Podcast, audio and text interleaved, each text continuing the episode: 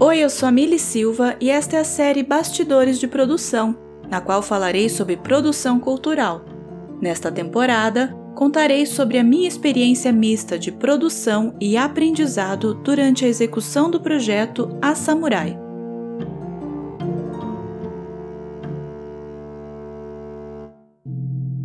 A Samurai é uma série de histórias em quadrinhos que conta a saga de Michiko, uma jovem poderosa que se torna samurai para lutar pelo sonho de encontrar sua família biológica.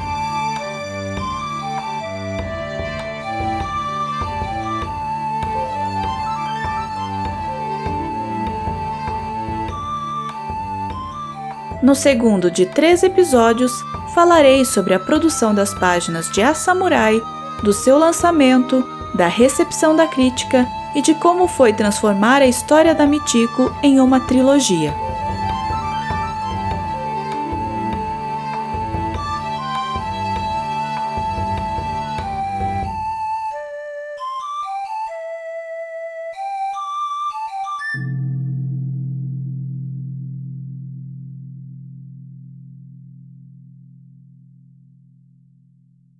Dinheiro garantido e a equipe disposta, era chegada a hora de trabalhar.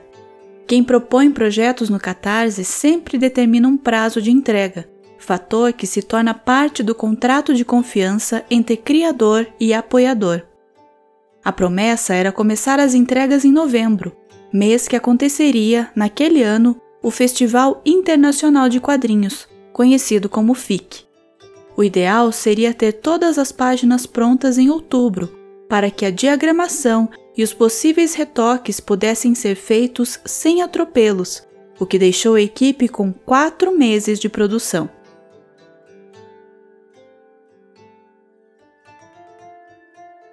A Samurai, como mencionei no episódio anterior, tem dois diferenciais.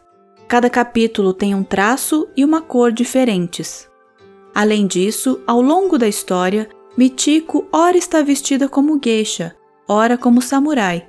Somados, esses fatores dificultaram e muito a caracterização da personagem.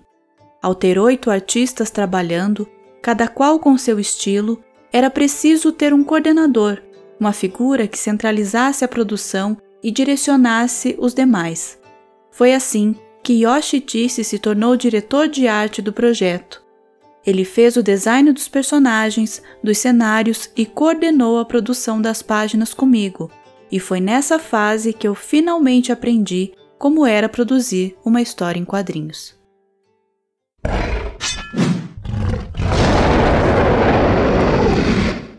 Antes da Samurai, eu nunca tinha sequer me imaginado escrevendo histórias em quadrinhos. Sempre adorei animação, mangás, quadrinhos dos outros, mas era algo do outro, não para mim. Por isso, à medida que o projeto foi ganhando forma, tive que aprender como era fazer uma história em quadrinhos e, de quebra, como era produzir um trabalho autoral em equipe. Assim, além de descobrir e aprender a lidar com o meu novo processo de produção, eu estava lidando com outros oito processos cada qual com suas particularidades, seus tempos de produção e seus prazos de entrega. Por isso, ao invés de ver a HQ nascendo toda pronta e ordenada, como acreditei por um breve momento, o que aconteceu de fato antes de eu receber o material finalizado foi um vai e volta de esboços, quadros e páginas inacabadas. Eu estaria perdida, pois não sabia o que esperar do processo de produção se não fosse a companhia de ilustradores competentes e experientes nessa fase, companhia que foi crucial para o meu aprendizado. E bem, posso dizer que aprendo rápido. Foi nesse momento que conheci uma das maiores felicidades na vida de um roteirista de quadrinhos: ver nascer, página a página, as cenas que imaginou não existe momento mais glorioso do que a primeira vez que olho uma sequência de quadros e leio a minha história nela. É como uma vitória, um encantamento, uma conquista que ninguém me tira. Sonhar uma história a ponto de alguém lê-la e desenhá-la. Acredito que esse encanto acontece porque, por mais que eu tenha escrito todo um roteiro e descrito os quadros, eu ainda não sei como o ilustrador resolverá a narrativa gráfica. Já que eu não desenho, vivo esse mistério, essa expectativa que se repete a cada novo roteiro e que experimentei pela primeira vez produzindo a Samurai.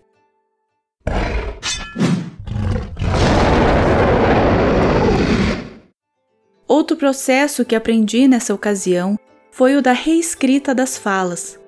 Depois que as páginas ficam prontas, eventualmente algumas falas não se adequam bem às expressões dos personagens, e é até melhor assim. Como já disse, produzir um roteiro é um trabalho autoral em equipe, um trabalho em que todos os envolvidos somam de alguma forma. Às vezes, o ilustrador sugere novas falas e quebras de balões. Outras, eu leio a HQ e modifico as falas sem alterar o sentido.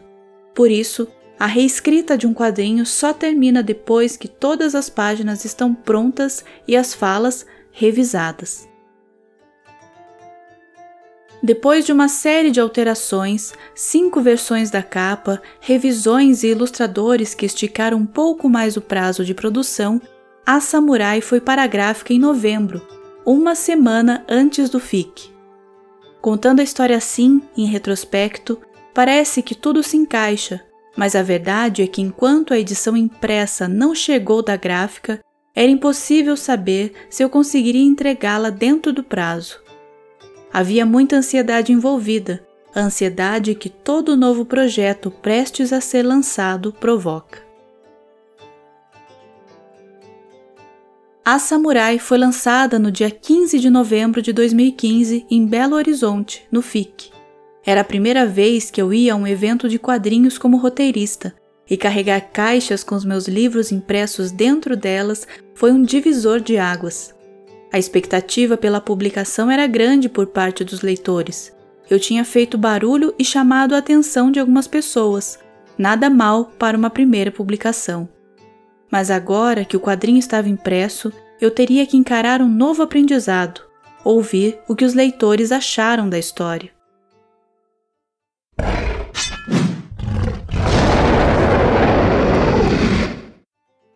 Escrever, produzir, tornar público uma equação complexa para qualquer artista. Depois de quase um ano trabalhando no projeto, é claro que eu queria que a Samurai fosse bem recebida tanto pelos leitores quanto pela crítica especializada. Naquele momento, A Samurai era o trabalho da minha vida e eu tinha dado o meu melhor nele. O que eu ainda não sabia era que nada disso importava aos olhos do mundo. A verdade é que parte do trabalho artístico é mascarar, quando não ignorar, as dificuldades no caminho. Após três lançamentos da HQ, no FIC, na CCXP e no tributo a Cláudio Seto, aqui em Curitiba, e do envio das recompensas aos apoiadores da campanha, em janeiro de 2016, a Samurai começou a ser distribuída nas bancas de todo o Brasil. Eu estava orgulhosa pelo que havia conquistado, mas ao mesmo tempo comecei a temer o que poderia vir depois. Afinal, aquele era meu primeiro roteiro. Eu o havia escrito como um experimento e não como um produto vendável. Nos extras da edição impressa, escrevi um texto explicando que via a samurai como uma narrativa wabi-sabi. Na cultura japonesa, wabi-sabi é um conceito que valoriza a beleza da imperfeição, pequenas rachaduras, marcas de uso, assimetrias de objetos feitos à mão, etc., que tornam as coisas únicas no mundo. Continuo apostando nesse conceito e acredito, ainda hoje, que a beleza de A Samurai reside nesse frescor de querer fazer uma obra sincera com quem eu era, ao invés de fazer uma obra perfeita.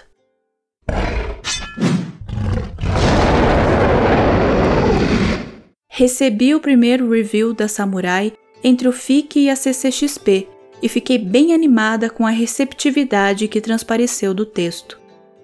A Isabela Simões, do site Delirium Nerd, não só tinha compreendido a história, como captado suas nuances, por isso senti como se tivesse sido lida de verdade.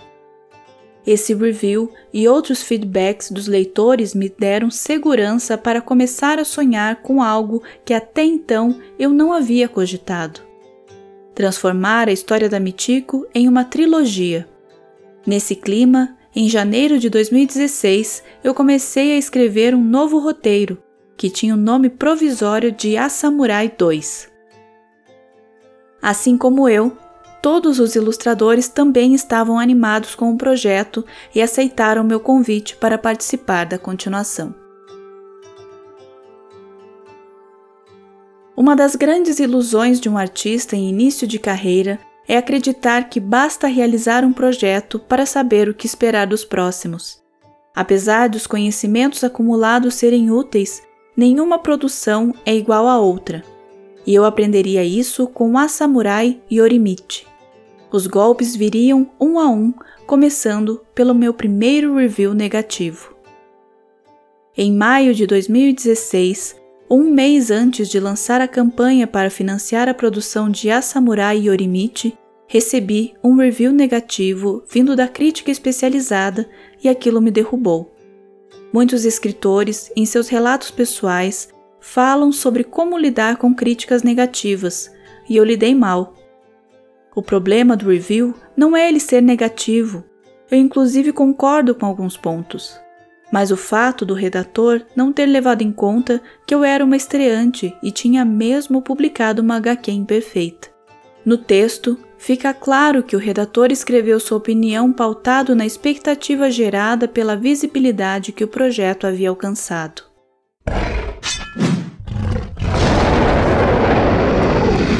Uma crítica negativa, publicada em um site de renome, pode acabar com a confiança de qualquer autor, e foi nesse clima interno que lancei a campanha para financiar a Samurai Yorimichi.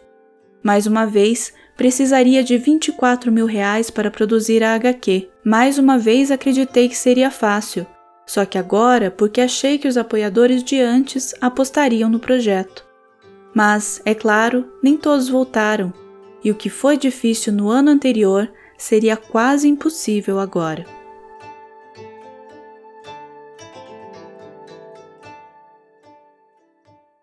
No próximo episódio de Bastidores de Produção, o ilustrador já estava com o roteiro quando me disse que não teria tempo para desenhar a história no prazo que eu pedia. Saí, então, perguntando para outros ilustradores se eles teriam interesse e disponibilidade para produzir, e foi então que a magia aconteceu.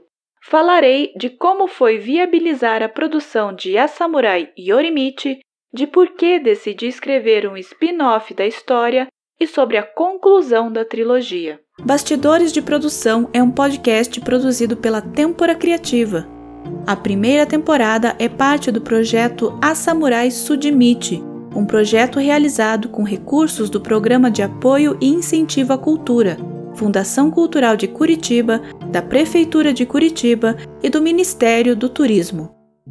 O texto e a narração são de Mili Silva, já a edição e a música são de Cássio Menin visite temporacriativa.com e conheça mais sobre o nosso trabalho.